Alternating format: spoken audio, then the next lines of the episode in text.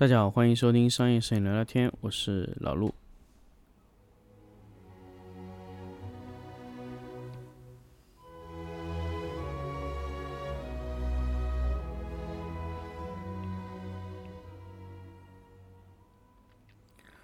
欢迎大家继续收听新的一期商业摄影聊聊天节目。那么这一期呢，想跟大家分享一个关于显示器的新的一个话题，那么就是黑场。那么当然，上一期跟大家关于聊到这个对比度的话题呢，其实就是想跟大家聊这个黑场的问题。也就是说，你的黑够不够黑？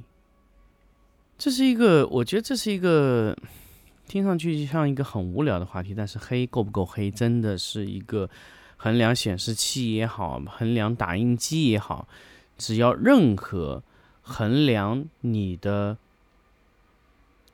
呃，回放设备，比如说你印刷也好，比如说显示也好，或者说各种的跟显示有关的东西，最关键就是黑够不够黑。那么黑指的它一定有一个黑度，有多黑？那么黑当然不是说我们通过什么颜色啊、X、Y，这已经没有意义了，一定是从亮度的维度上测试的。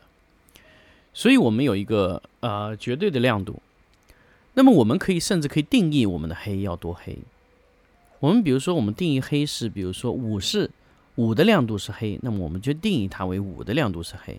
比如说，我们定义它四的亮度是黑，那么四的亮度就是黑。那么也就是说，其实显示器可以匹配到打印机最黑的黑。啊，听起来好像有点拗口。也就是说，打印机能喷到多黑？显示器就可以模拟到多黑，这个在硬件校色的系统里面都是可以完成的。那么软件校色呢，相对来说麻烦一点点，因为它如果矫正那个的话，会有一些问题。所以我们接下来就跟大家来聊一聊黑场的问题。那么黑能多黑，亮能多亮，这个之间就直接取决了一个对比度，也就是对比度确认了你的宽度。一千五百比一，五百比一，一千比一，指的都是这个。那么黑场能黑到什么程度呢？首先，我们先来衡量一个黑场的单位啊。我们认为黑场一定是一个亮度值。那么好，我们之前跟大家说过，一百二十 CD 平方，CD 每平方嘛，对吧？这是一个我们的关键的亮度参数。正常我们会认为。我们的白点的亮度应该在一百二十 CD，那当然不止你所有的屏幕只有一百二十 CD，意味着如果你会超过白点很多的，它会往上浮；低于白点很多呢，会偏黑。那么这个就是我们指的一百二十 CD 平均亮度。那么既然我们知道 CD 这个这个单位，那么我们接下来就会知道我们评价这个亮度到底是暗还是不暗呢？那都。都是用 CD 每平方来去评价这个单位，那么也就是说，到底使用多少的亮度是关键的呢？好，那我们今天就来讨论这个话题。那么一般来说，我之前用过戴尔的 U 二三幺二，测量数据是大概在四五左右，可能是到它的下限了。那么后来呢，慢慢经过戴尔的一些上来以后，可以做到一。一差不多一点几吧，小于一的还蛮少。然后后来慢慢就用。然后那天我收到第一支一卓的，他第一次校准就给我一个惊喜，零点五。后期呢，我再通过校准以后，慢慢能达到零点一左右，呃，零点一几吧，零点一几。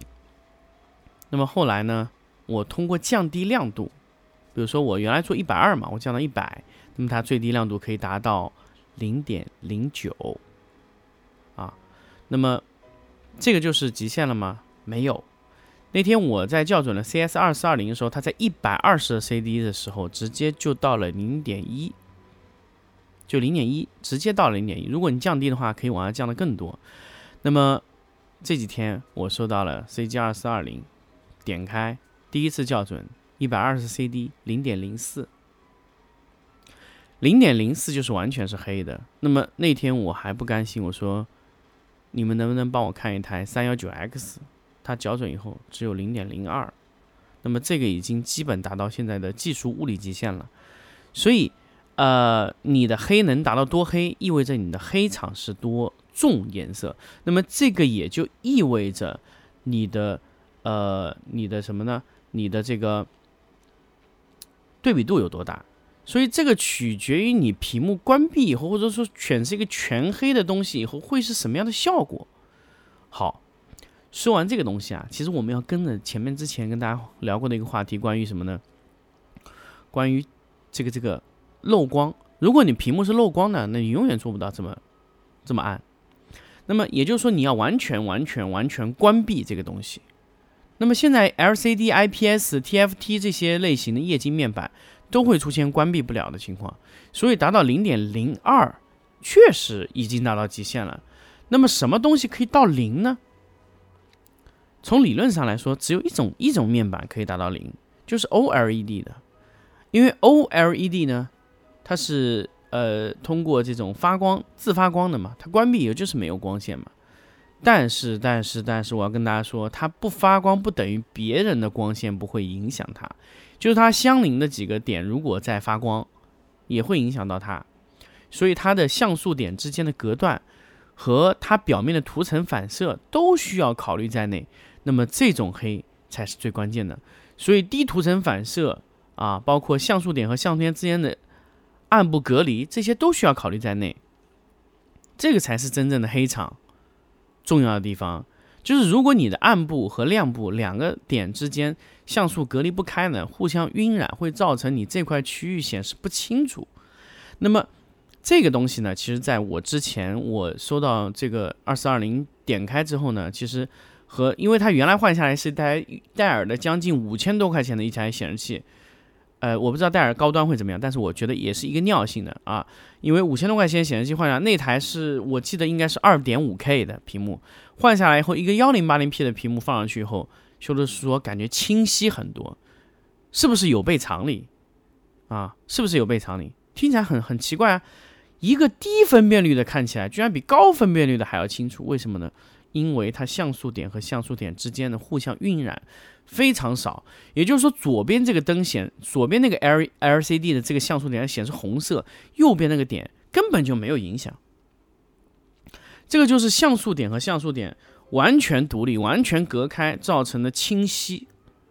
这个跟清晰 L C D 的什么 Retina 屏幕都是没有意义的。如果你的像素点和像素点之间没有办法完全隔离色彩的话，相互晕染的颜色会非常严重的，就像当年佳能五 DS，它无法完全隔离开这个两个像素点之间的问题，导致它最后的整个晕染现象非常严重，它边缘不清楚。它这个和这个镜头的解像力还没有关系，就是它的呃 CMOS 像素和像素之间的隔离啊没有做到位，就这个原因造成的。那么因为这个原因呢，其实它呃造成了像素和像素之间。拖影啊，不干净、不干脆，这些问题呢，就是产生了很严重的后果。所以我们在使用这些黑场、这些控制的时候，我们一定要注意像素和像素之间隔离开了吗？还有一个，就涂层的这个反射控制好了吗？还有一个就是你的漏光问题解决了没有？如果这三个问题都解决了，那么你这个时候再来说我最低亮度是多少，那我觉得这个是比较好的。如果你这三个都没有解决，那我觉得可能问题还蛮大的，可能你要想让黑场降下来很很困难。不管你是 OLED 也好，或者说是 LCD、IPS 乱七八糟屏幕，你如果不解决这个问题，问题就是在那里摆着。所以这个难度很高，需要一些呃物理学的这个来解决。我记得这个，我记得有一次啊，我在和这个金贝的叶叶总在聊天的时候，就是说。其实中国人在应用技术上面来说是很强的，就是你这个原材料给我，我或者说你这些技术给我，我来做非常 OK。应用技术就是我把产品生产出来很容易，但是如果达到物理层面的，什么什么意思呢？就是物理级的发明创造在中国是真的非常少，只能说华为算得上一个啊。那么物理性的改开发呢？比如说，假设说我们说物理的开发，比如说液晶面板。那么中国在液晶面板的生产上是没有问题，但是在液晶的开发上真的是存在很大问题。也就是说，物理的极限就缺乏啊。那么，比如说我们在开发呃一些 CMOS 的一些物理极限，比如说把像素点压到多小，它还能承受，那这个物理极限就是在中国这个领域里面是解决不了的。那在中国的这个科研情况下也解决不了，所以很多东西像这一次像呃关于这个华为捏住喉咙这个事情，就是因为我们的物理方面的一些技术被捏住了喉咙，比如说研发这些硅晶圆啊，包括光蚀刻啊这些蚀刻的光刻机啊，这些都是因为一些物理学的原因。那么所以。在我们要研发我们国内，比如说京东方，或者说其他的品牌，或者说明基的这些友达面板厂商，要解决这些看上去好像是很关键的问题，但是这些问题的核心点并不在于我说我厂家能去怎么改善，而是面板厂再往上推，就是物理学、科学、科研这些实验室达到了什么程度，这就是其实我们在未来说。在中国的这个产业中，说去物理方面科研，去去突破，这是非常非常关键的。还有一个问题就是关于我们之前想说到，就是关于 CMOS 的这个问题。CMOS 它如果说没有解决一些漏电啊，或者说一些电磁干扰啊，相互的一些 CMOS 的一些噪音问题，如果解决不了，那么我们现在说来，我们说靠开高感要降低噪点，或者说控制噪点、抑制噪点，这些都是浮云。如果没有物理学的支撑，这些都会是很大的问题。当然，在这期节目最后呢，其实也就是跟大家吐了一下槽，就是关于咱们这个液晶面板的事情。那么现在来说，市面上最厉害、最雄起、最牛皮，能达到一卓都觉得不得不用面板的标准的厂家是哪一家呢？就是松下。那么。大家可能很久很久没有听过松下这个面板厂了，但是我要跟大家说，真正真正真正好的液晶显示器用的几乎都是这家面板厂生产的。不管你买的是明基的顶配的，还是你买的呃苹果或者说是逸卓或者说其他 Surface 这种比较昂贵的显示器，都是松下生产的面板，非常的强悍，物理极限控制的非常好，所以。呃，你国产的屏幕，我真的有时候在讲，比如说小米也在生产，或者说各种其他品牌厂也在生产。你要问我屏幕好不好，我只能说能量啊。你要说你要去探求那个物理极限，还非常准确，我觉得是非常困难的。所以，易卓它是怎么样的一个公司呢？它是可以把一块物理达到极限的面板，在控制端也能把你发挥到极限。也就是说，在一个非常好的。面板的情况下，我通过我的 DAC 啊各种处理线路，把你发挥到极限。那我想说，其他品牌用松下的有没有？有啊，明基呃呃不是明基，就是呃苹果用的也是松下面板，可是苹果的调教就相对次了一点。那么呃包括 Surface 微软的 Surface 用的也是松下的面板，那调教也是相当的次啊。那你这个你如果你的控制线路拿不到最强。那么你的液晶面板当然发挥不到最强性能，这个就是把物理的一些一些一些原材料发挥到极限。就像呃日本人特别尊重材料嘛，所以你比如说在日本去做一些呃尝试一些呃寿司啊，或者说一些它的料理，他就会把普通的这种食材发挥到极限。那最后呢，还是想跟嗯想给大家推广。推一下关于这个易卓的整个显示器，那么当然，这个是我觉得个人想推荐给大家。那么易卓的显示器的它所有的 DAC 的控制线路，在现在业内行业里面是最顶尖的，而且是没有任何选择的，就是说你你去找个其他品牌来替换，那是完全不可能，因为易卓它的这些控制线路，它从特立龙显像管时代就已经存在了，当然。易卓在显像管时代还不是特别拔尖，那个时候还有索尼在生产。但是易卓的调教线路在后期几乎已经让索尼放弃了去做专业显示器的事这个事事情。那我记得索尼之前有一款 CRT 的这种特立龙显像管的显示器叫 G 五二零，那么这一款是我记得是打索尼标以后 CRT 最后一款显示器了，就是 G 五二零那台显示器当时也是天价。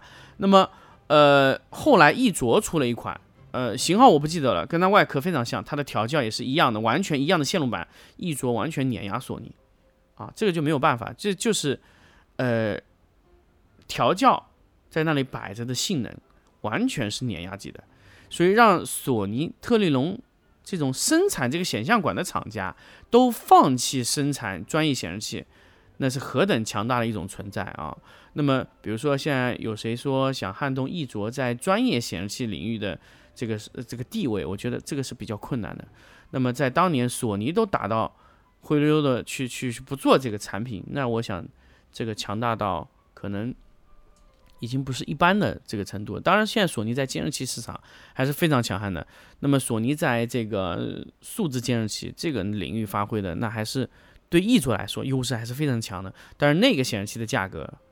呃，如果有机会，小朋友可以查一查，基本在四十万以上啊，不太会有比较便宜，而且你在市面上看不到这类显示器，就是非常的强悍。好，关于这个黑草呢，其实内容比较少，但是其实后面聊的更多的关于自己的一个一个想法。那我们下期呢，再关于啊显示器这块内容再跟大家聊一聊。好，我们这期就到这里，我们下期再见。